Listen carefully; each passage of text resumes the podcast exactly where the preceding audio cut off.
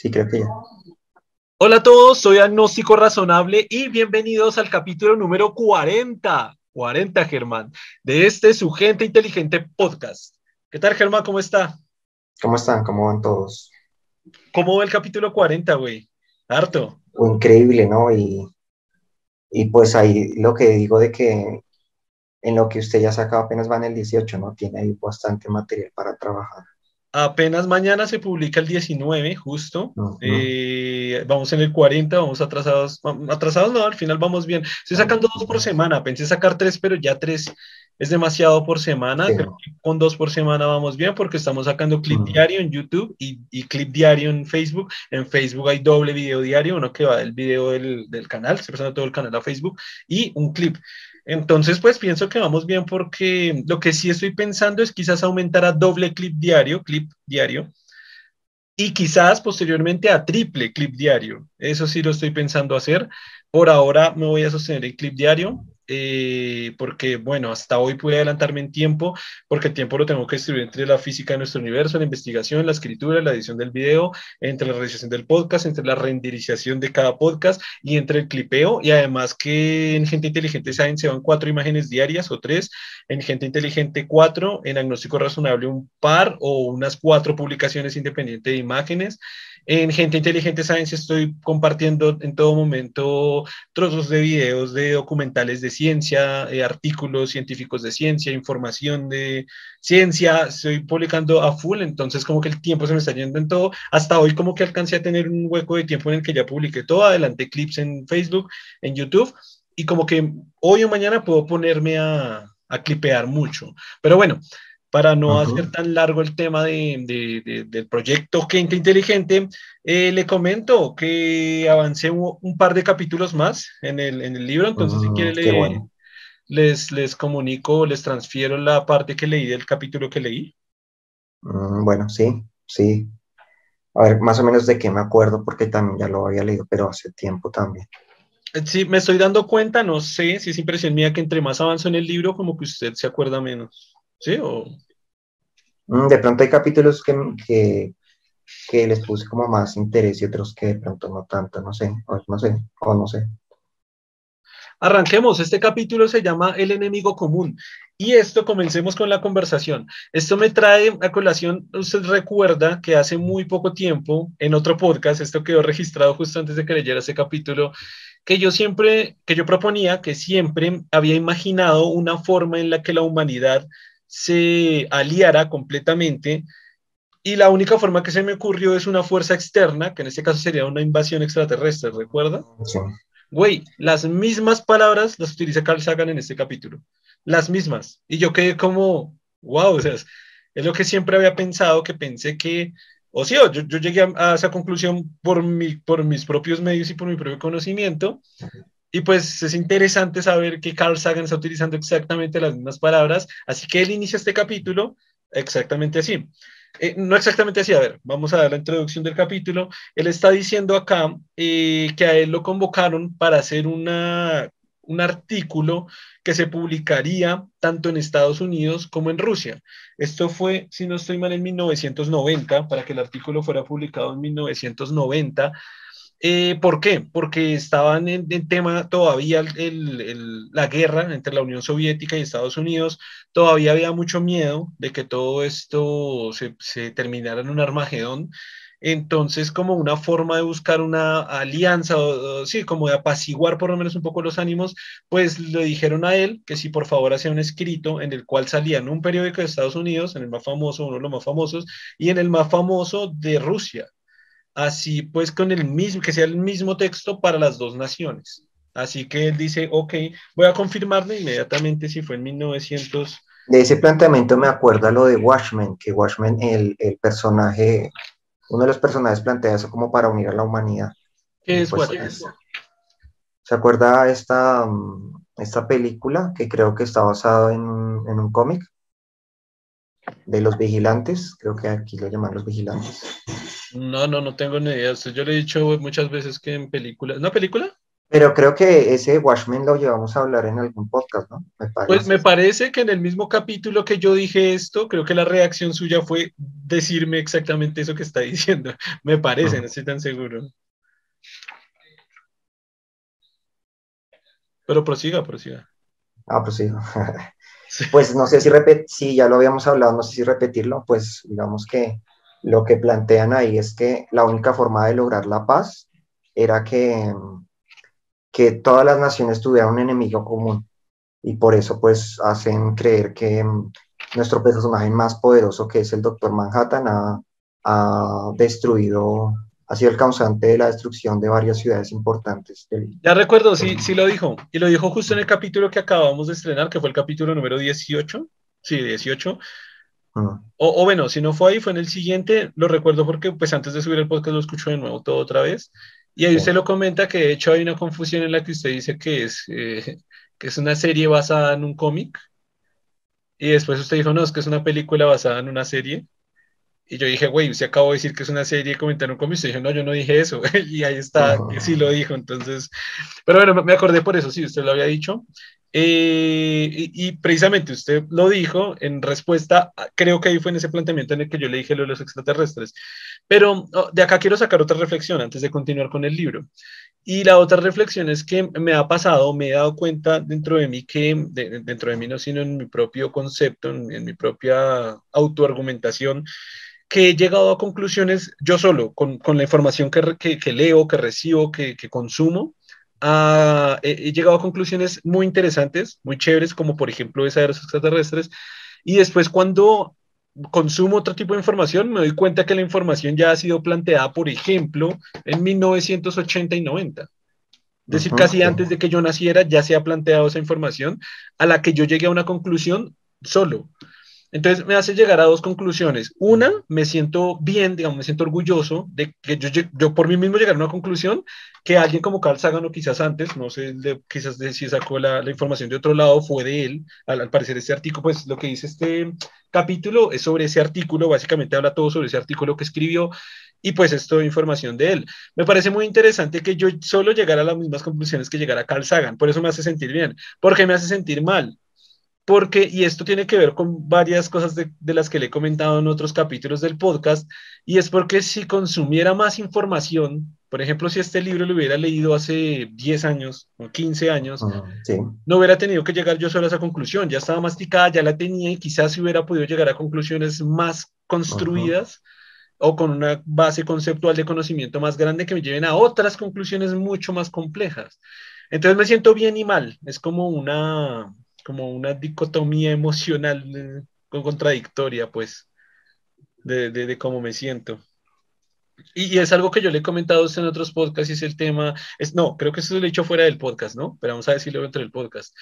Y es la necesidad de consumir mucha información para tener una base conceptual y de conocimiento argumental amplia con la cual uno puede construir eh, o procesar esa información para llegar a conclusiones, pues, muy interesantes a llegar a conclusiones pues, muy elaboradas con toda esa base argumental.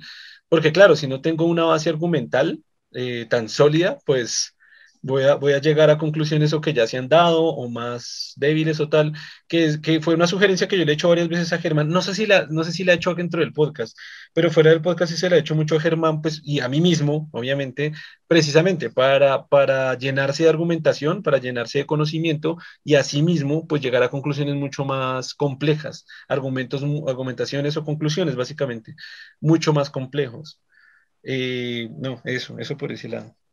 Uh -huh. Sí, y también como tratar de conceptualizarse con ideas de, de grandes pensadores también, ¿no? o sea, como leer un poco lo que plantean algunos, de leer a Spinoza o leer otros filósofos importantes, modernos, o depende, dependiendo del tema, ¿no? Sí, que eso, que eso es lo que yo le decía que en, en mi propio, en, pro, en propio pues búsqueda del conocimiento, propósito, he querido centrarme a filosofía. Justo lo hablábamos antes de iniciar este podcast y es que este libro me está gustando tanto que voy a pasar a otro de Carl Sagan. Carl Sagan me gusta hace mucho tiempo y, y siento que, que aunque sean escritos de los 80s, wow, son, están brutalmente actualizados, aplican totalmente a la actualidad de una forma, y de hecho eso, esa sensación que he hecho aquí con este libro la vuelvo a tener, esa sensación de que es información que ya está divulgada científicamente, ni siquiera creada o establecida, sino divulgada científicamente en el 80 y que yo vengo, o sea, 30 años, si fue en el 80, 40 años después, si fue en el 90, 30 años después, vengo a conocer información que ya era conocida por, por, pues por lo menos por los conocedores de ciencia o divulgadores científicos o por la comunidad científica en general. Y wow, eso me hace sentir muy ignorante.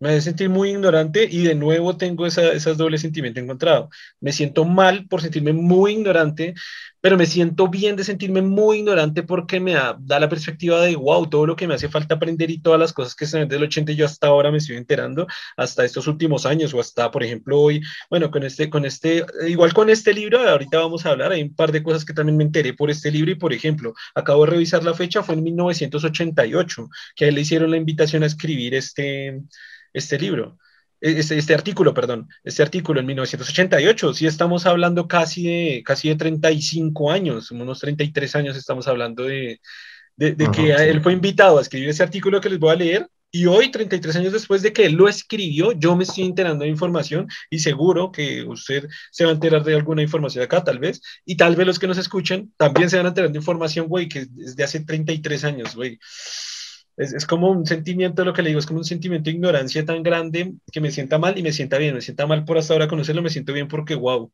pues por lo menos ya la conocí, por lo menos ya conocí información de hace 33 años y que es lo que le decía, es establecer esta base argumental conceptual pues para construir más cosas, porque si no conozco información de hace 30 años. para no tener que volver a reinventar la rueda, sí. Voy a comenzar aquí breve. En 1988 se me brindó una oportunidad única. Fui invitado a escribir un artículo sobre las relaciones entre Estados Unidos y la Unión Soviética.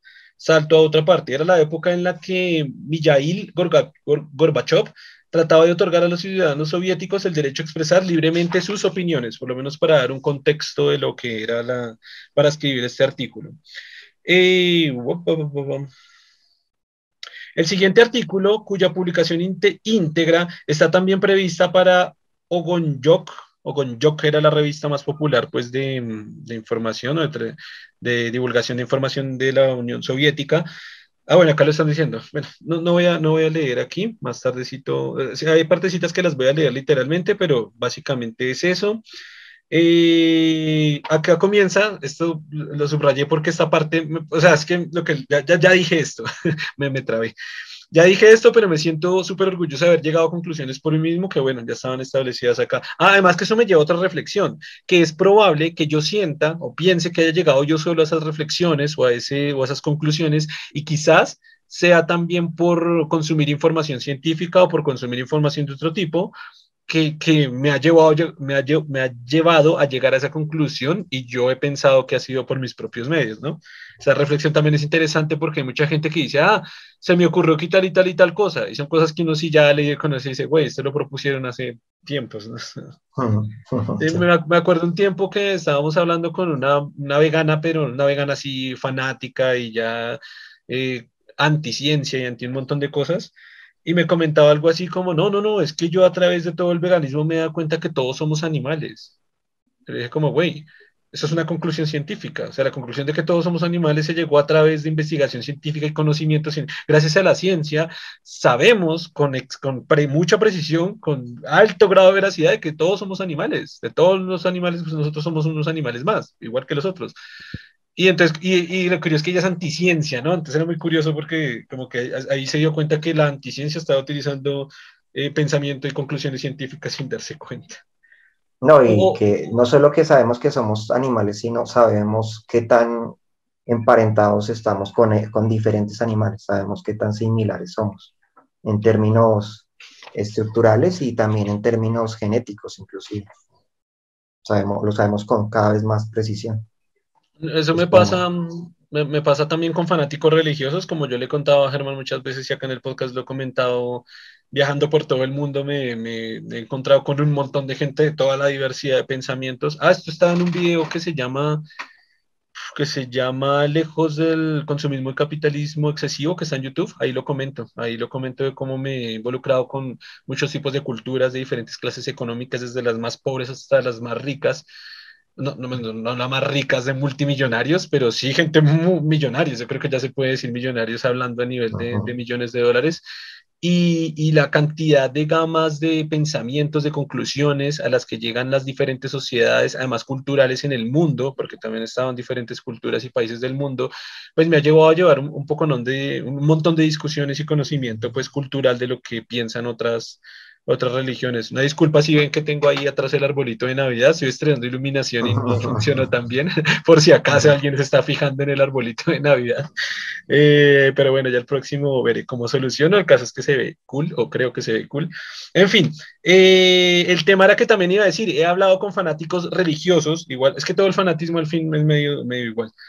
Eh, he hablado con fanáticos religiosos y da lo mismo, llegan a la conclusión de, no sé, de que algo básico, de que la Tierra gira alrededor del Sol, o de cómo funciona la lluvia, o los volcanes, las tormentas, los rayos cósmicos, la gravedad, con términos científicos, pero utilizan esos términos es para defender la idea de, de pues, de un Dios, de un Dios judeo-cristiano con la barba y que echa poderes y que hace todo eso. En fin, prosigamos. si unos extraterrestres estuvieran a punto de invadirnos, dijo el presidente de Estados Unidos al secretario general soviético, nuestros dos países podrían unirse contra el enemigo común. Ahí es como inicia y fue como llegué a toda la reflexión, bla, bla, bla, bla. Él dice, bueno, es, es muy poco probable que haya una invasión extraterrestre, es lo más improbable hecho que pueda pasar, pero si hay enemigos comunes que podamos tener toda la humanidad y toda las, la especie humana como planeta y como unidad y como sociedad que somos, principalmente el cambio climático. Esto lo hemos hablado varias veces. Dos capítulos del, del, libro que ya los transmití, ya se los dije a ustedes, hablan del calentamiento global. Así que eso es un, un enemigo común del cual toda la humanidad deberíamos, ese es el sueño, ¿no? Deberíamos unirnos y, y pues tratar de unir fuerzas y esfuerzos para solucionar. Eh, la contaminación industrial de Estados Unidos destruye bosques en Canadá. Un accidente en un reactor nuclear soviético pone en peligro la antigua cultura de Laponia. Ahí, ahí, él trata de decir como los errores que puede cometer cada nación, ¿no? Porque él, él, está, pues, este artículo es con el fin de, con el fin de que vaya hacia las dos naciones. Voy a leer otra parte. Eh, la carrera de las armas nucleares iniciada conjuntamente por Estados Unidos y la Unión Soviética, ah, ah bueno, me encantó este dato, ha minado el planeta con unas 60.000 armas atómicas. Güey, 60.000 armas atómicas, yo no imaginaba 60 mil armas atómicas en 1990, güey. Han pasado 30 años. De hecho, será un dato interesante. No sé si quiere googlearlo rápido. Mientras yo sigo, mientras yo sigo leyendo, si quiere google cuántas, eh, cuántas armas atómicas existen, ¿podría? Ah, buscarlo. Sí, sí, eh, ¿cuántas armas atómicas existen ahorita? Mientras yo sigo leyendo. Eh, voy a ah, leer, esto es otra parte, ¿no? Eh, pese a nuestros mejores esfuerzos, la alta tecnología puede tener fallos catastróficos. En el siglo de Hitler hemos comprobado que los locos son capaces de hacerse con el control absoluto de estados industriales modernos. Solo es cuestión de tiempo el que se produzca algún error sutil e imprevisto en la maquinaria de la destrucción masiva. Él está diciendo que, bueno, con, con todo este tema de las armas nucleares, de tanta arma nuclear existente en el mundo, Solo estamos, solo estamos esperando a que haya un pequeño error, ya sea de poder, de mandato, de corrupción o de lo que sea, para que se puedan estallar, posiblemente haga un armagedón a nivel mundial. Eh, ¿Encontró? Bueno, vale, una, una, parte que me pareció súper interesante. pues tengo por cada país, más o menos. Tocaría ser como una suma. Pero los datos dicen que son del 2020. Bueno, bueno, Rusia tiene 6.375, eh, Estados Unidos 5.800. Luego sigue, sí, luego sigue China con 350, Francia con 290 ah. y Reino Unido con 215. Y otros hay países, está Pakistán, no sabía que Pakistán tenía 160, bueno, pero llegan, a, llegan como a 13 mil, 14 mil, llegan mucho menos de lo que está. Sería bueno hacer una, sería bueno hacer una investigación más profunda, ¿no? Si es una fuente confiable. Las que están activas, lo que pasa es que tocaría verlas total. Oye, impresionante que, que, Estados Unidos, ¿cuántas dijo? ¿5 mil? ¿6 mil? Ah, 6 mil. 5.800, sí. ¿Y el segundo cuál es? ¿El primero cuál es? es Rusia, 6.375. Es, es impresionante también que tengan tantas armas. O que, por ejemplo, yo no sabía que Francia tenía cuántas, 230. Eh, 290, sí. Güey, o sea, yo no sabía que Francia, o sea, 290 armas nucleares es mucho. o sea, una sola destruye una ciudad gigante y ya deja rastros por, no sé, los siguientes 50 años en esa zona. ¿Para qué quieren 6.000 mil armas atómicas, güey, eso no tiene sentido, pero bueno. Eh, hay una parte en la que él dice algo muy claro y me pareció contundente y es que los enemigos que tenemos actualmente lamentablemente no son humanos ni son humanizables, sino que son invisibles. Y esto también hace que nosotros como una humanidad pues no nos podamos unir tanto ya que no podemos focalizar al enemigo como, sí, como un humano, como un, algo que nos está atacando directamente a un animal, que, en lo cual es visible y las emociones pueden dirigirnos con, más, con mayor eficacia, sino que es invisible. Por ejemplo, el calentamiento global, gases de efecto invernadero, eh, los FCF, eh, los clorofluorocarbonos, perdón, CFC, los clorofluorocarbonos, eh, que, bueno, la destrucción de la capa de ozono, la radiación de la Tierra que se está devolviendo por los gases de efecto invernadero. Entonces es muy curioso que dice como, como no es humanizable y como es invisible, a veces nos cuesta más detectar y ser conscientes de que sí hay un enemigo ahí que nos está atacando a todos o que nos está destruyendo a todos poco a poco. Y como no es un enemigo que no vemos las consecuencias, vemos pequeños, pequeños indicios, digamos, digamos que solo vemos los indicios, por decirlo así. Pero no, no lo vemos, no, digamos, no se ha hecho tan, la, la, la, prensa y otros no se han encargado como de, de mostrar realmente que muchas de las consecuencias que estamos viendo como en, el clima están muy relacionados con el calentamiento global, o los vemos, pero los vemos como algo aparte, puede ser, que está ocurriendo de pronto solo en las costas, entonces no le damos esa importancia, como que es un problema que tienen por allá otros, que no nos va a afectar, o sea que... En 1918 Estados Unidos invadió a la Unión Soviética en un frustrado intento por acabar con la revolución bolchevique. Estados Unidos inventó las armas nucleares y fue la primera y única nación que las utilizó contra la población civil, matando en ese proceso centenares de miles de hombres, mujeres y niños. Eh, esta es otra parte, ¿no? De las numerosas contradicciones recientes entre teoría y práctica por parte de Estados Unidos, cabe citar la advertencia imbuida de indignación moral de la administración actual, Reagan, a sus aliados, para que no vendieran armas a los territorios de Irán, mientras, bajo cuerda, hacía precisamente eso o sea, e, este tema me parece interesante es porque ya se está metiendo con temas a nivel político, históricos y políticos, de cómo, por ejemplo, Estados Unidos dice defender la libertad y la paz, precisamente haciendo eso, ¿no? Acá dice, por ejemplo, el presidente Reagan que está diciendo, hey, no vendan armas nucleares ni distribuyan armas nucleares a todo el mundo, porque, a ver, es negativo para la humanidad, bla, bla, bla, bla, y por debajo está llenando de armas a, a Irán por debajo de cuerda está llenando de armas, armas y armas nucleares a Irán. Entonces uno dice, güey, qué, qué, verga. O sea, ahí, es donde volvemos al tema de que esto ya no es ciencia, sino esto ya es, esto ya es corrupción, esto ya es sistemas gubernamentales fallidos, esto ya depende más de, la, de, de, los, de las personas como tal. O sea, entonces acá comienza a hablar de las contradicciones que hay en cuanto al argumento que dice Estados Unidos defender y también más adelante, no sé si tengo una parte subrayada, también habla sobre las diversas contradicciones que hace Rusia en cuanto a lo que prolifera también. Es decir, eh, es, creo que más adelante lo tengo subrayado como para no adelantarme. Dice, evoquemos luego los millones de ciudadanos soviéticos muertos. Ah, precisamente, ahí, ahí hice la introducción perfecta los millones de ciudadanos soviéticos muertos por obra de la política premeditada de Stalin en los años que medían entre 1919 y la Segunda Guerra Mundial, la colectivización forzada, las deportaciones en masa de campesinos, la consecuente hambruna de 1932 y 1933 y las grandes purgas en la que fueron detenidos y ejecutados casi todos los jerarcas del Partido Comunista mayores de 35 años, mientras era proclamada con ufanía una nueva constitución que supuestamente garantizaba los derechos de los ciudadanos soviéticos. Él está aquí hablando de, de las contradicciones argumentales, morales, éticas, de, las propias leyes que monta cada uno de los bandos, pero que sus actos son totalmente contrarios a lo que están proliferando. Eh, bueno, acá dice más cosas sobre las contradicciones de, Rusia. Dice, pensemos a continuación en las restricciones soviéticas de los derechos civiles, la libertad de expresión y la inmigración, el, el antisemitismo continuo y endémico y la persecución religiosa. Se está hablando como de todos los, de, todos los errores graves que tuvo Rusia o la Unión Soviética en ese caso.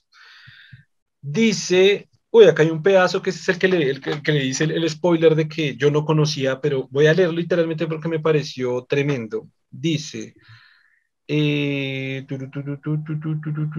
la revelación de la nativa checa introducida en las... Dejando aparte las guerras mundiales y las expediciones para combatir la piratería o el tráfico de esclavos, aquí habla de los Estados Unidos voy a hablar, voy a hablar de las dos, voy a, leerlo más atrás, porque está hablando de la Unión Soviética, dice, la Unión Soviética se anexionó por la fuerza a Letonia, eso es como los, como los países que sufrieron por la Unión Soviética, ¿no? A Letonia, Lituania, Estonia y partes de Finlandia, Polonia y Rumania, ocupó y sometió a un régimen comunista a Polonia, Rumania y Hungría, Mongolia y Bulgaria y Checoslovaquia, Alemania Oriental y Afganistán, y sofocó el alzamiento de los obreros de Alemania Oriental en 1953, la revolución húngara de 1956 y la tentativa checa de introducir en 1968 el glasnost y la perestroika. Esos son como los crímenes, vamos a llamarlos los pecados de Rusia. Dejando, ahora vamos con otra parte, ¿no? Dejando aparte las guerras mundiales y las expediciones para combatir la piratería o el tráfico de esclavos, Estados Unidos ha perpetrado invasiones e intervenciones armadas en otros países en más de 130 ocasiones. Ese, dato no lo sabía y me impresionó. Más de 130 ocasiones de intervenciones directamente militares, que me parece... Dice, bueno, acá hay una pie de nota que dice esta lista que suscitó una cierta sorpresa cuando fue publicada en Estados Unidos, se basa en recopilaciones de la Comisión de las Fuerzas Armadas de la Cámara de Representantes. Y lo que le digo, 130 a, 1990, güey. y aquí va lo que el otro dato que me sorprendió, esto no lo sabía. Incluyendo China, 18 veces. México 13 veces, Nicaragua y Panamá 9 veces a cada uno, Honduras 7 veces, Colombia y Turquía 6 veces en cada uno, República Dominicana, Corea y Japón 5 veces a cada uno, Argentina, Cuba, Haití y el Reino de Hawái y Samoa 4 veces cada uno. Uruguay y Fiji, tres veces cada uno. Granada y Puerto Rico, Brasil, Chile, Marruecos, Egipto, Costa de Marfil, Siria, Irak, Perú, Formosa, Filipinas, Camboya, Laos y Vietnam. ¿Qué le parece ese dato? Eso a mí me dejó loco, güey. Yo no sabía que había intervenido Estados Unidos a nivel armamentístico seis veces a Colombia. O sea, Colombia aparece en este libro y es por esa, por esa, pues por esa desgracia, básicamente. También Chile, también Argentina, también Uruguay, también Brasil, también México. O sea, creo que eso tiene mucho que ver con la operación Cóndor. No, sé, no lo especifica aquí, pero yo hice la relación de lo que tiene que ver con la operación Cóndor. Sin embargo, seis veces yo no sabía, ¿no? Lo que le digo, soy colombiano, es que esa es de las cosas que digo, soy colombiano, y hoy me entero de, de esta información que está escrita hace 40 años, bueno, hace 30 años, de que Estados Unidos intervino seis veces a Colombia, no, no tenía ni idea, güey. Sería interesante saber cómo intervino, porque sí, no, no sé cuáles serían, cuáles fueron exactamente esas intervenciones. Sí. De hecho, tengo... No, pues, no, que e, eso es lo, básicamente la Guerra Fría fue eso, ¿no?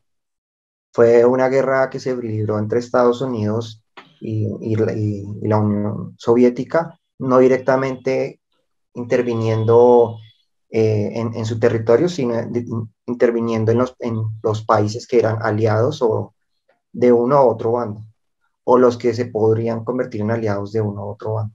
¿En, cuáles? Yo no recuerdo en qué países estuvieron involucrados en la Guerra Fría y en dónde fue, ¿usted sabe? O en varios, en, muchos en Europa del Este. Por ejemplo, muchos en Europa del Este, eh, por ejemplo, eh, los que estaban nombrando Afganistán, por ejemplo, creo que Hungría también intervino en República Checa, en, digo, en Checoslovaquia, creo que intervino en todos los de, Europa. ¿En qué año?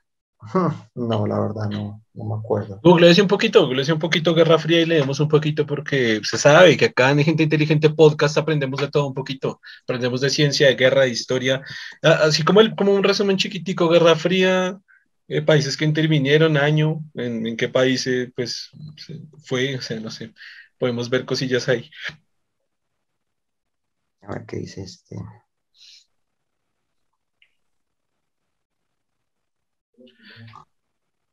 Si quiere, cambie, cambie un poquito temporalmente a la otra cámara y ahorita cuando yo hable, si quiere, trata de arreglar la otra cámara, que es que se le, se, está bloqueando continuamente.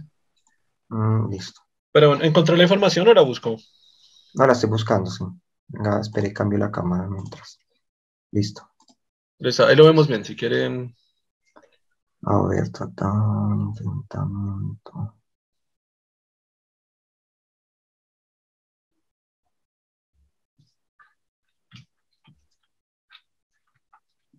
¿Sí encontró? Mm, hay varios datos, pues me toca ir como mirando y mirando. Pues, a ver, si quiere abrirse un poquito y déjeme buscar a mí rápido, ¿sí? Pues bueno, lo que encontré es que, bueno, la, básicamente dice, eh, cada uno de los bloques se organizó mediante tratados de cooperación de ayuda mutua y apoyo militar. El bloque occidental integró la OTAN. Acá, acá, encontré, acá encontré más, pues creo que está un poquito más resumida. Eh, la voy a leer rápido. La Guerra Fría fue un enfrentamiento político, económico, social, ideológico, militar e informativo iniciado tras finalizar la Segunda Guerra Mundial entre el bloque occidental, o sea, el occidente capitalista liderado por Estados Unidos, y el bloque este oriental comunista liderado por la Unión Soviética. La primera fase de la Guerra Fría comenzó inmediatamente después del final de la Segunda Guerra Mundial, ahí está, en 1945. Estados Unidos creó la alianza militar de la OTAN en 1949 con el objetivo de enfrentar, de frenar la influencia soviética en Europa. O sea que todo fue, todo fue casi de raíz de la misma, de la misma mierda de la Segunda Guerra Mundial. la, Segunda Guerra Mundial no terminó la guerra, sino dio una continuación. Sí, sí, eso estoy viendo. La Unión Soviética, es que la verdad la Guerra Fría desconocía, o desconozco bastante. La Unión Soviética respondió a la creación de esta alianza con el establecimiento del Pacto de Varsovia. Ah, uff muchas cosas cuadran en este momento en mi cabeza. Había conocido el pacto de Varsovia, había leído eso, pero no sabía que era en contraposición a la OTAN, güey. Uf. Eh, el dato de la OTAN sí la conocía, no sabía que era en 1949. Bueno, en, 1955 las principales crisis de esta fase incluyeron el bloqueo de Berlín, ese por ejemplo sí conocía eso, no sabía que tenía que ver con la Guerra Fría. La segunda fase de la guerra civil china, de esa sí no conozco nada, de, hecho sería muy interesante leerla, que fue entre el 46 y el 49, la guerra de Corea entre el 50 y 53, de esa sí conocida pues por el tema de la intervención de, de Colombia, eh, las crisis de Suez, de eso no tengo ni idea qué es, en, el 56, la crisis de Berlín en el 61 y, y la crisis de los misiles cubanos del 62.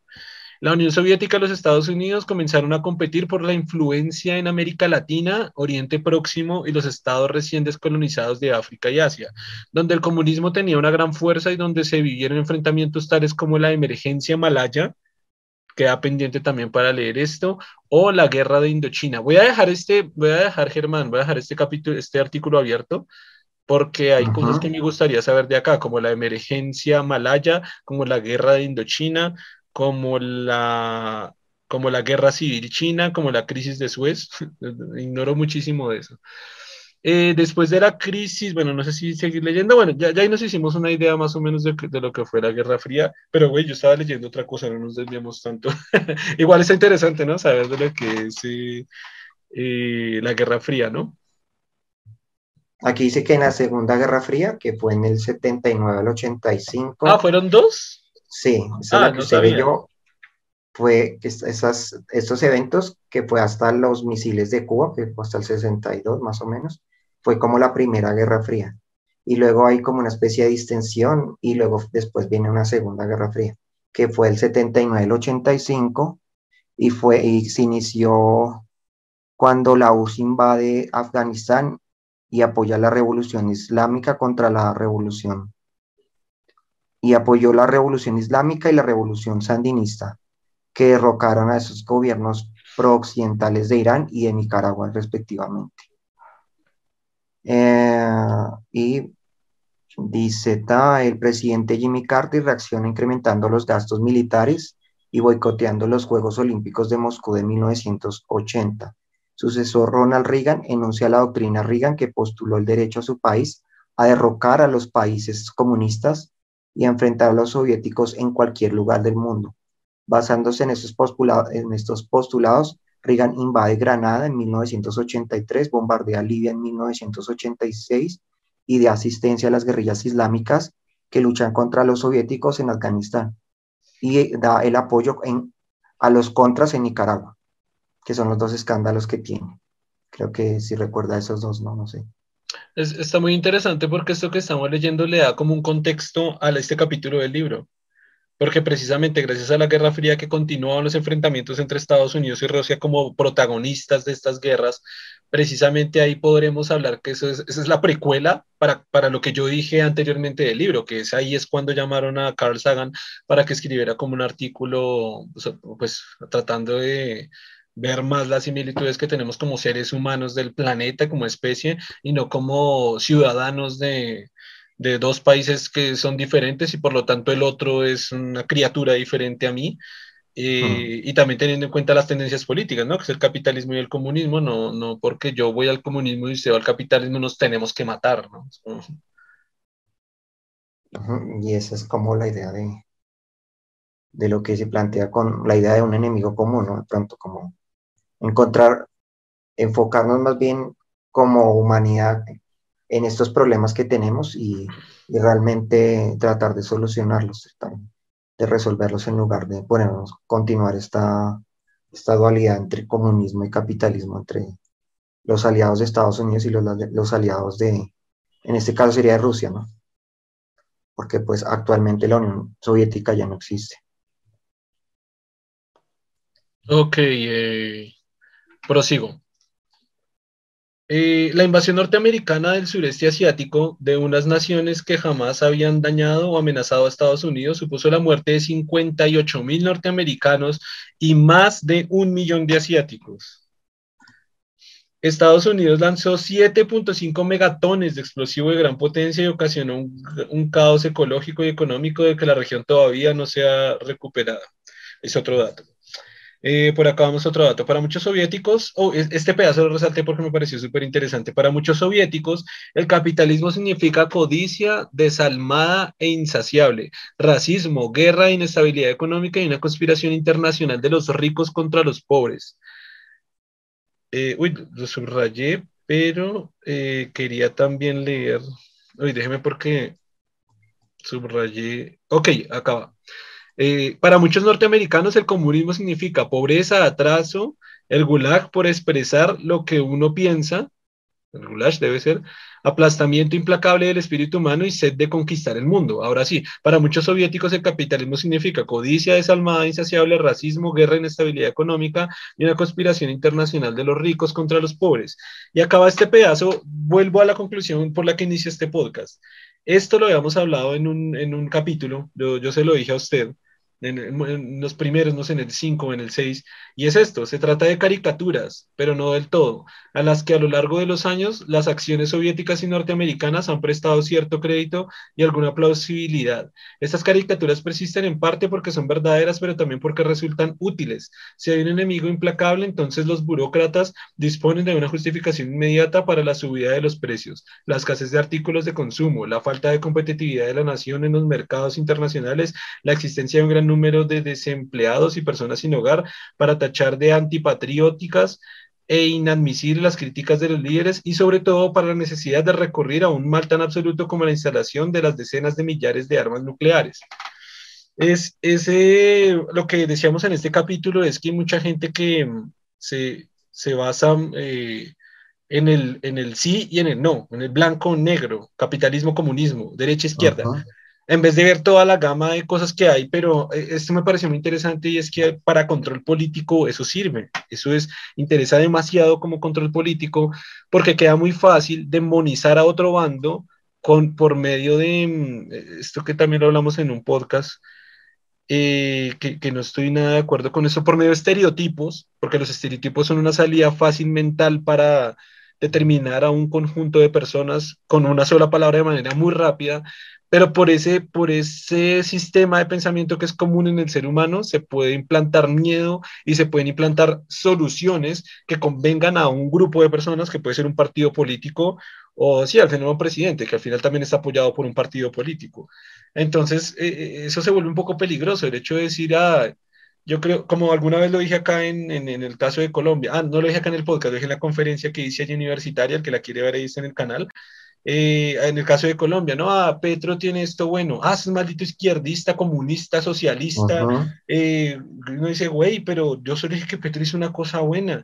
Y si digo, no, es que Uribe hizo esta parte que, que pues puede ser buena. Ah, maldito derechista, facho, eh, usted está a favor de Estados Unidos, imperialista, güey, solo dije que Uribe hizo una cosa buena, no, no estoy, no, no, no, no, no tiene que ser blanco y negro, sí o no, no, o sea, hay como una gama y un montón de cosas que se deben aplicar, que sí sirven, que no sirven, que se debe pensar desde una perspectiva mil veces más amplia que, el 100, no, porque eso al final termina en control político de la gente, para la propia gente.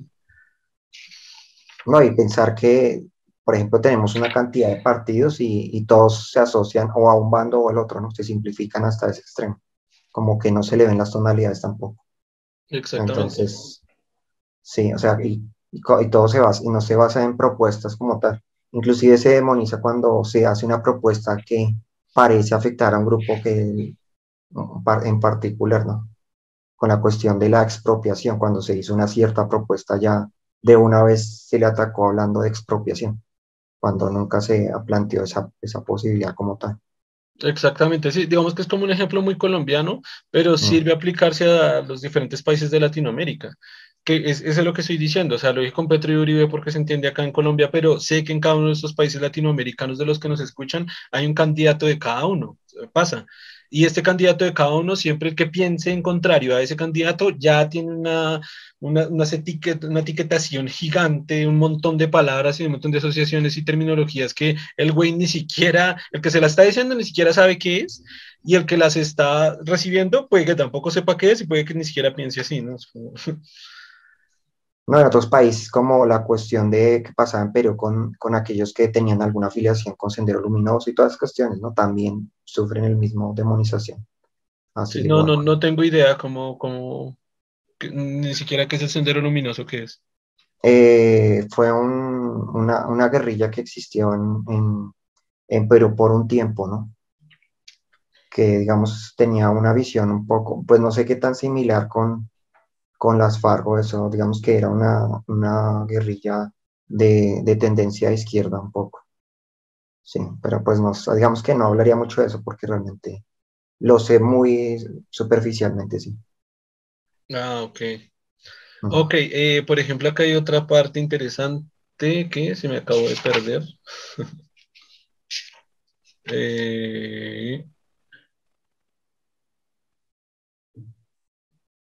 Ok, acá hay una parte interesante. Cada nación cuenta con instituciones militares y servicios de información que valoran el peligro planteado por el otro bando.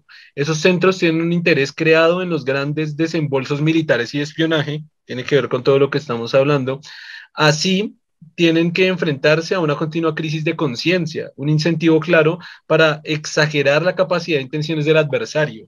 O sea, está hablando como de centros de inteligencia, espionaje y de investigación, entre comillas, para saber qué tanto el otro es capaz de ejercer un ataque o, o sí, básicamente ejercer un ataque militar o de invadir pues la seguridad de cada país. Y ahí lo está exponiendo. Estos grupos también tienen que exagerar las acciones que hace el otro para, para ser preventivos en cuanto a lo que se tiene que, en, en, cuanto a las, digamos, al, al, sistema de defensa o a las acciones que se deben tomar en caso de un ataque. ¿Para qué también? Porque va por medio de dinero, porque va por medio también poderío militar, porque va también por medio control, a, lo que está diciendo a través del miedo, a través de cosas que dicen eh, Rusia movió esto, Estados Unidos movió esto, entonces hay que votar por ellos, hay que hacer esto, hay que hacer esto, porque cuando, güey, el otro quizá ni siquiera está, ni siquiera está haciendo nada de eso. No, y lo tienen que exagerar para que tenga algún sentido tener estos centros, toda esa inversión que se está haciendo en esos lugares, ¿no?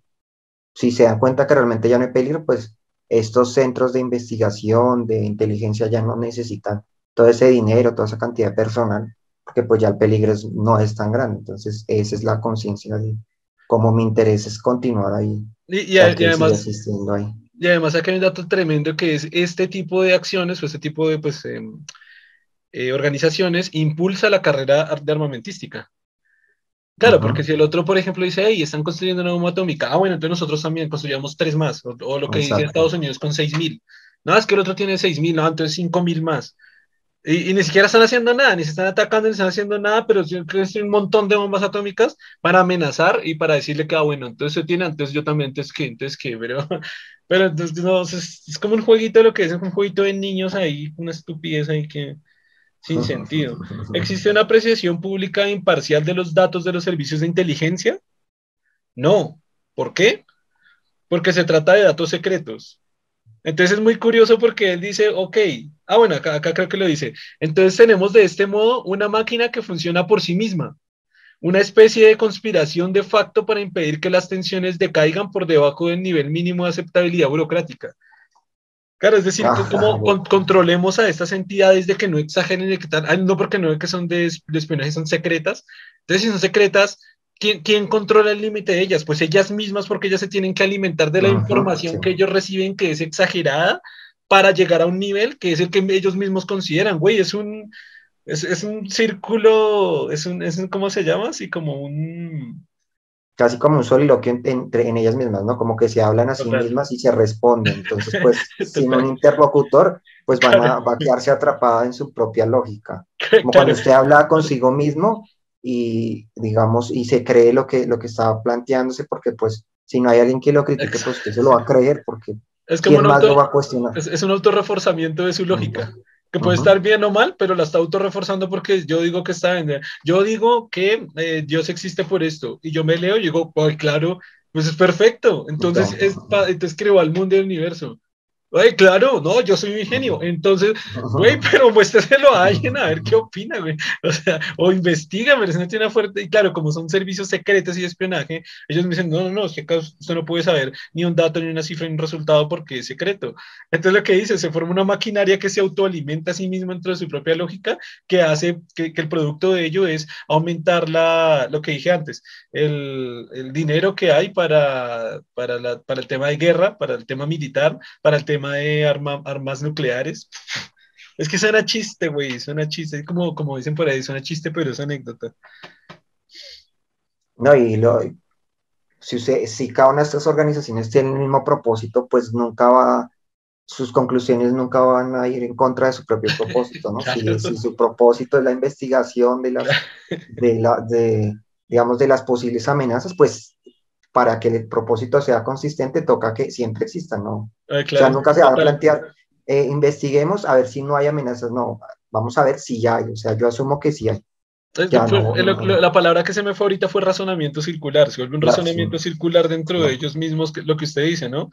Si ellos son los directores y ellos son un cuerpo completo, no pueden dar la conclusión contraria porque está hecha con un propósito, el propósito se tiene que seguir cumpliendo. Y además si se está exagerando las acciones del otro, es que, güey, y, saber que eso pasa en todos los países, o sea, Colombia también tiene un sistema de inteligencia, de espionaje secreto que va contra, las, contra el otro bando, normalmente contra la izquierda, que lo mismo, puede, puede aplicarse exactamente la misma lógica que se alimenta sobre ella misma, se crea el... Acá pues todo el mundo sabe que en Colombia hay una guerra civil interna pues bastante grave, entonces acá prácticamente que esa guerra se va entre derecha e izquierda para entre comillas, gigantescas y generalizándolo de una manera casi absurda.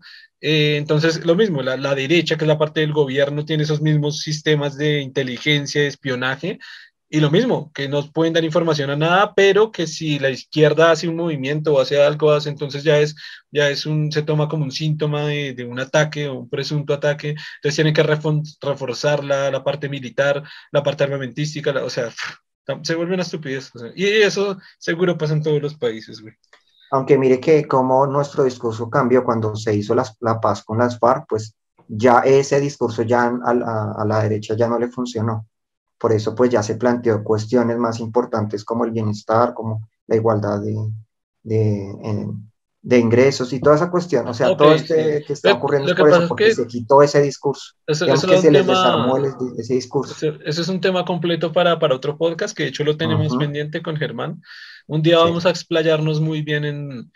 Tenga en cuenta este pedacito de conversación que acabo de decir, de ese tema del cambio de, de ideales de la derecha y la izquierda, eh, pero lo vamos a ver en un podcast pues bien ampliamente. Eh, me encanta esta parte, ojalá pueda, o sea, ojalá me acuerde de sacar un clip de solo este pedazo, lo voy a leer literalmente porque me encanta. Una lección crucial de la ciencia es que para comprender cuestiones complejas o incluso sencillas, debemos tratar de liberar nuestra mente del dogma y garantizar la libertad de publicar, de rebatir y de experimentar. Los argumentos de autoridad resultan inaceptables.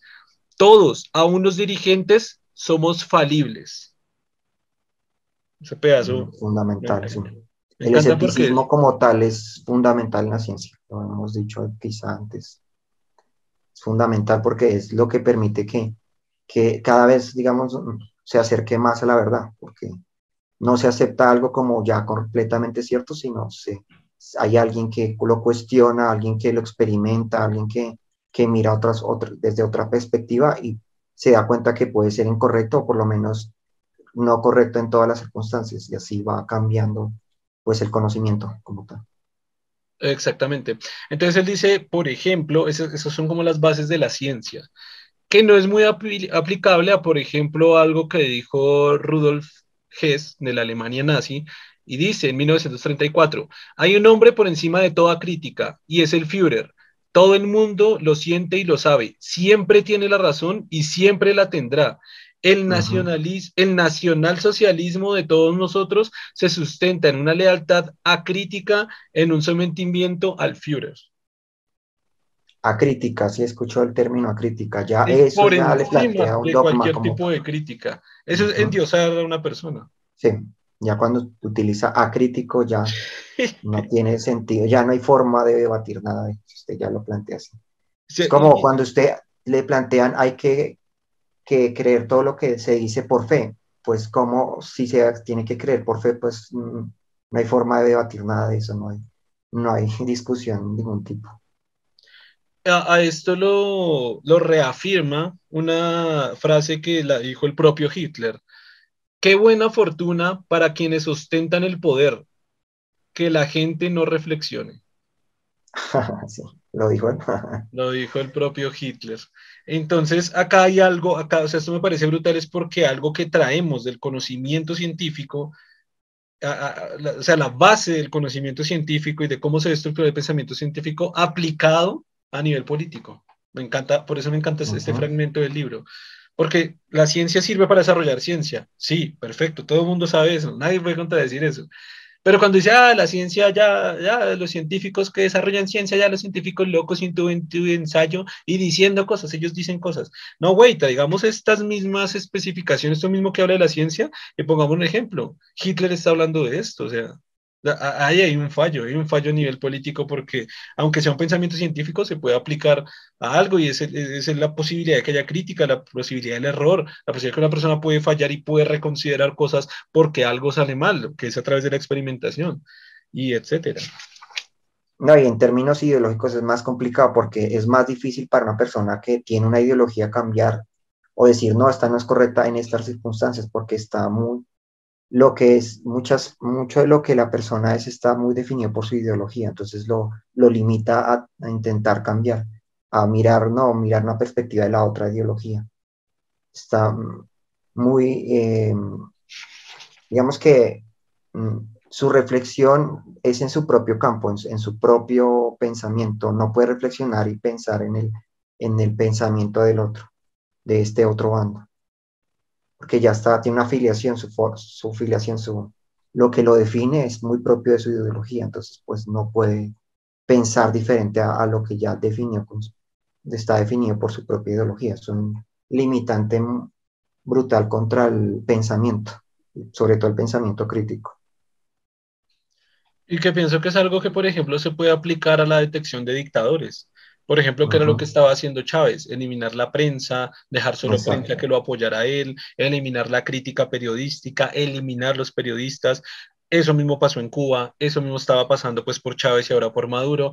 Eso ha pasado en Colombia porque la gente le encanta señalar otros países, pero eso ha pasado en Colombia porque a los periodistas los mataron y los mataron por decenas, por docenas, no sé si por centenares, pero mataban a cuanto periodista dijera algo que iba en contra en esos tiempos de Pablo Escobar, que iba en contra después de la guerrilla, que iba en contra después de, de los partidos de derecha, de varios partidos de derecha, que, es decir, los periodistas en Colombia han sufrido de una forma brutal. Y, y ahora recordé un dato que eso sí lo leí en, en un análisis demográfico que hacían de Latinoamérica completo y decían, en Latinoamérica es una de las regiones, no voy a asegurar ahorita que es la región que más, pero si no es la región que más, es una de las regiones que más matan periodistas del mundo. Y teniendo en cuenta, esto sí lo he dicho en muy pocos podcasts y muy poquitico, bueno, esto sí lo he dicho que en algún tiempo me, me, me metí en el, en el, tema de la investigación sobre el periodismo y sobre periodistas, pero este dato de que los periodistas son una de las carreras peores pagas, no solo en Latinoamérica, en Latinoamérica, en Estados Unidos, sino en el mundo. Por lo menos sé que en Europa es muy mal paga, en Latinoamérica es muy mal paga y en Estados Unidos literalmente es casi la más o una de las más peores pagas de todo Estados Unidos. Y uno dice, acá hay algo sistemático, o sea, acá hay algo raro, porque el periodismo es de las peores carreras pagadas, era para que nadie, no incentivar a nadie que se meta en el periodismo. ¿Por qué? Porque el periodismo critica, porque el periodismo saca a la luz cuestiones que nadie sabía, porque el periodista se mete a escudriñar la vida de cada político, lo que hizo, lo que no hizo, y, saca eso a la luz. Hay, hay algo, hay algo, hay algo sí. Aunque esta parte me encanta, la voy a leer literalmente. Ya sé que yo leo como tres partes y he dicho que todo me encanta, pero ¿qué hago? Carl Sagan me encanta, lo amo. Nuestras dos naciones deben ayudarse mutuamente a determinar qué cambios es preciso realizar. Esas modificaciones deben beneficiar a las dos partes y nuestra perspectiva debe abarcar un futuro más allá del siguiente mandato presidencial o del próximo plan quinquenal. Esto lo habíamos hablado también a través de este libro y es que las políticas que, que convienen a la ciencia o que convienen al ambiente eh, no son muy buenas porque no, no hacen que un, político muestre resultados en su, en, su, en su mandato, es decir, cuatro, cinco, seis u ocho años, porque estas propuestas ecológicas, ambientales y científicas tienen que ser propuestas a 10, a 20, a 30 años. Así que lo reafirma acá en este artículo que escribió para los dos periódicos más famosos de, de Rusia y de Estados Unidos en su tiempo. Y es, propongamos, hagamos propuestas políticas que no se basen en, en, en cuatro y cinco años, que es lo que dura un partido o un presidente ahí. Y este pedazo también lo voy a leer literalmente porque me encanta. Aunque debamos cooperar en un grado sin precedentes, no estoy en contra de una competencia sana. Ahora bien, compitamos, compitamos, ¿no? Para hallar maneras de invertir la carrera de armas nucleares y reducir masivamente las fuerzas convencionales, para eliminar la corrupción gubernamental, para conseguir que la mayor parte del mundo sea autosuficiente en cuanto a agricultura. Rivalicemos en arte y ciencia, en música y literatura, en innovación tecnológica, que nuestra carrera sea limpia. Compitamos por aliviar los sufrimientos, la ignorancia y las enfermedades, por respetar en todo el mundo la independencia nacional, por formular y aplicar una ética para el cuidado responsable del planeta. Es que ese párrafo. Para mí es el más tremendo de este, de este capítulo. O sea, o sea, ojalá, o sea, suena tan hermoso que ojalá toda la humanidad y todos los países nos aliemos con esa conclusión, con esos ideales. Compitamos en arte, en ciencia, en matemática, en literatura, en tecnología, en innovación. ¿Cuál país compite más? ¿Cuál país innova más? Ah, nos dimos cuenta que ese país innova más. Bueno, hagamos algo para innovar más. No, ay, nos dimos cuenta que se va a mandar una carta a China, entonces queremos una bomba nuclear, güey, no. O sea, esos países tienen una robótica más, más tesa, hagamos una robótica más tremenda, una inteligencia artificial más avanzada, hagamos otra. Pero no, güey, todo es en términos de guerra y, ah, en fin. Exacto. Eh, nos, nos, damos cuenta que China está creciendo mucho en sus empresas, entonces le hacemos una guerra comercial para evitar que siga creciendo. Es una guerra, es, ese es la, el tipo de competencia que existe, cosas, cosas de ese tipo, exacto. Como que en lugar de, ah, nuestras empresas están, invirtamos más en nuestras empresas para o si, si las empresas chinas están avanzando mucho en inteligencia artificial o, o en computación cuántica, pues nosotros vamos a encontrar una manera de superarlo, de, de, competir al mismo nivel. No, no busquemos la manera, no, de evitar que estas empresas sigan, eh, sigan mejorando, porque pues ese tipo igual, igual, igual Biden ya tiene una nueva mentalidad, ya está quitando, va a quitar muchas de esas. De estas nociones, así. Podemos hacerlo mucho mejor. Empecemos con unos cuantos proyectos de alcance y visión amplios. El alivio del hambre, especialmente en naciones como Etiopía, víctimas de la rivalidad entre las superpotencias. La identificación y neutralización de catástrofes ambientales a largo plazo, producto de nuestra tecnología. La física de fusión, con vistas a lograr una fuente segura de energía para el futuro. La explotación conjunta de Marte, culminando en la primera arribada a otro planeta de seres humanos soviéticos y norteamericanos. Después acaba el capítulo, si hace el final del capítulo, que, también me pareció súper interesante porque él presentó este artículo, él antes de escribirlo dijo, yo solo tengo una, una condición, una petición, y es que el artículo no sea editado por ninguna de las dos naciones y se ponga exactamente como yo lo escriba. Le dijeron, listo, cuando salió el artículo en la, revista de la Unión Soviética, se dio cuenta que sí lo habían intervenido y tenía muchas modificaciones. Entonces fue muy interesante porque lo que acabé de leer, obviamente el artículo es mucho más largo, solo leí partes, es mucho más largo y entonces él, él trata de estructurar todo lo que le quitaron. Es decir, e, le quitaron partes, por ejemplo. Eh, hay, bueno, esto lo hace como por párrafo y lo que le quitaron. Voy a leer uno que otro, todos son muy interesantes, pero bueno, por ejemplo este. Fabricar nuevos artefactos atómicos capaces de destruir. Lo que le quitaron fue todas las ciudades importantes del planeta. Él explica, las seis últimas palabras fueron reemplazadas por una ciudad. Es decir, ¿cómo quedaría fabricar nuevos artefactos atómicos capaces de destruir una ciudad? Así lo modificaron. De esta forma, se empequeñece la amenaza nuclear, desviando la atención del número de bombas producidas al año hacia la potencia de una sola. exacto, sí. Por acá, no, es que casi, casi que subrayé todas porque es que me, gustaron todas, pero bueno, vamos a leer por acá una que otra. Eh, bueno, por, por ejemplo, acá hay una. Ya será bastante difícil encontrar una solución. Aquí le quitaron esto pero será mucho más arduo descubrir las que corresponden perfectamente con las doctrinas políticas de los siglos XVII o XIX. Ahora él explica por qué, ¿no? El, marxismo es desde luego una doctrina política y económica del siglo XIX, pero se lo quitaron porque no le convenía el marxismo. Eh, por, acá, por acá voy a leer la que a él le pareció la más, la más grave de todas, y es eh, déjeme ver cuál. Eh, lo que más seriamente preocupaba a los soviéticos era la cita de Lenin. Ah, bueno, es que él dijo como citaba a Lenin, eh, dice X y X y X y X y le puso la fuente. Entonces ahí no, entonces ahí lo llamaron y le dijeron tenemos que quitar esa cita. Y él dijo que no, que no dejaban quitar esa cita, que la dejaran, que la dejaran, que la dejaran. Le insistieron, le insistieron, dijo no, que la tenían que dejar. Y entonces él dice, ok, si la dejaron, pero pusieron lo siguiente, el equipo editorial de Ogonjok, o sea, de la revista, ha consultado los archivos relevantes, pero no aparecieron ni esta cita ni cualquier otra declaración semejante que haya dicho Lenin. Lamentamos que millones de lectores de la revista Parade, o sea, la de Estados Unidos, hayan sido inducidos a error por esta cita, sobre cuya base llegó Carl Sagan a sus propias conclusiones. la única que sí le dejaron, le pusieron nota de que decir, nosotros no encontramos nada de eso. Pobrecito los gringos que sí se creyeron toda esa vaina. o sea, que, que rea Entonces dice, acá, acá Carl Sagan dice, no, esta era en mi opinión una nota un tanto ácida.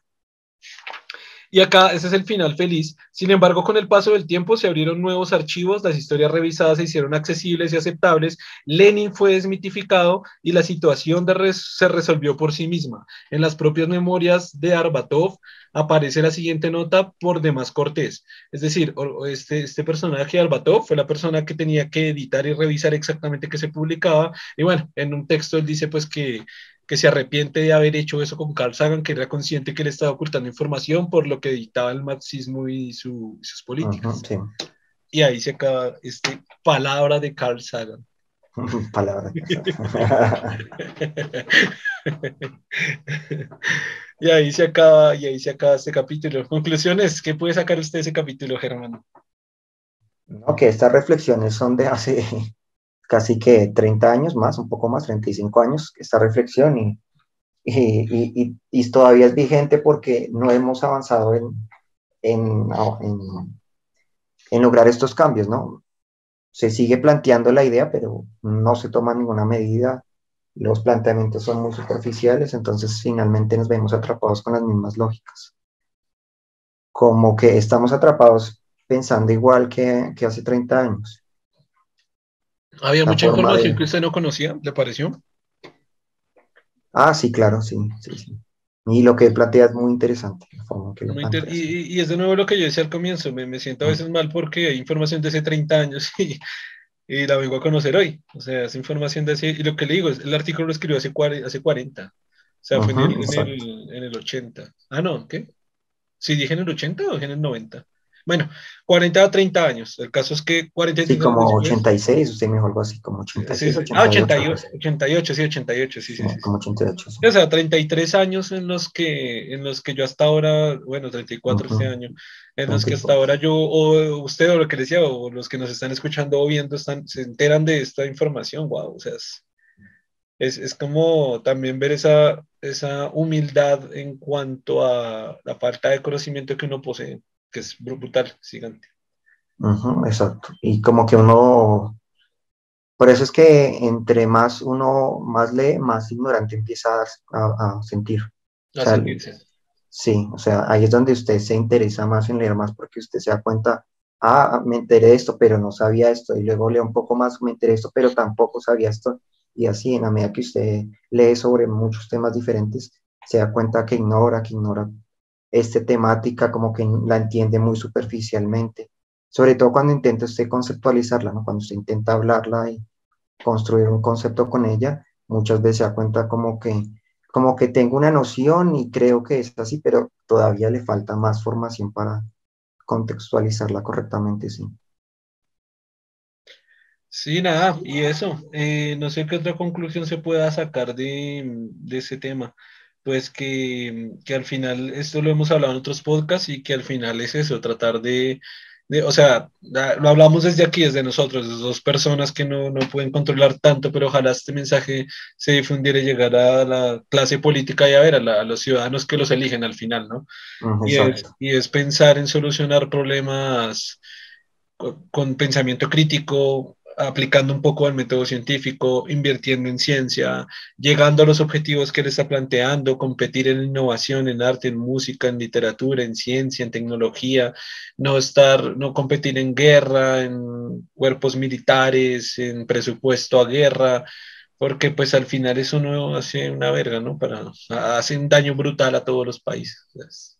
No, y no permitir que nos sigan, eh, digamos, eh, casi que lavando el cerebro y engañando con estas lógicas así de que nos venden de negro y blanco, de izquierda a derecha, y no centrarnos que estas nos hagan propuestas reales, ¿no? O sea, nos centramos en quién apoyó a quién, en, en qué, a cuál pertenece esta persona, y no nos centramos en cuál propuesta está haciendo esta persona, qué dice sobre este tema, qué tanto sabe, cuál es, qué es lo que está proponiendo, cuál es su proyecto político, todas esas cuestiones que realmente es lo que nos debe interesar para que elijamos correctamente, ¿no? Y para que, realmente busquemos que se nos solucionen esos problemas, que no nos lo sigan eh, dilatando la solución, que no nos sigan diciendo y con esta lógica eh, de que no, que del enemigo externo, ¿no? Como esa lógica que nos están vendiendo siempre el enemigo externo, de este enemigo que no, con esta lógica nos damos cuenta de que a partir de eso nos están o quitando derechos o, nos está, o, no nos están garantizando nuestros propios derechos. Entonces nos quedamos atrapados en ello.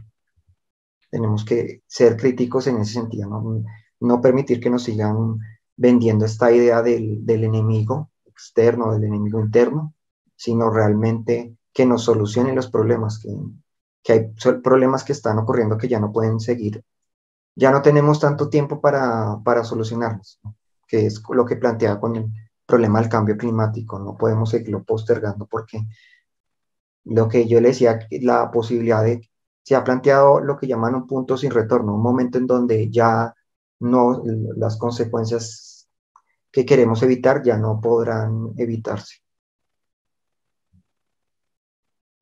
Absolutamente, sí, totalmente de acuerdo. Sí. Eh, sí, no sé qué otra conclusión se pueda sacar. No, yo creo que esas conclusiones están correctas. Bueno, pues entonces no siendo más por hoy y despidiéndonos con estas palabras de Germán, finalizamos el podcast del día de hoy. Gracias a todos los que nos escucharon, gracias a todos los que nos vieron, gracias a Germán una vez más por estar aquí con nosotros en este episodio número 40. Recuerden seguir e interactuar con todas las partes del proyecto Gente Inteligente y nos vemos en el siguiente capítulo. Un saludo a todos. Hasta luego.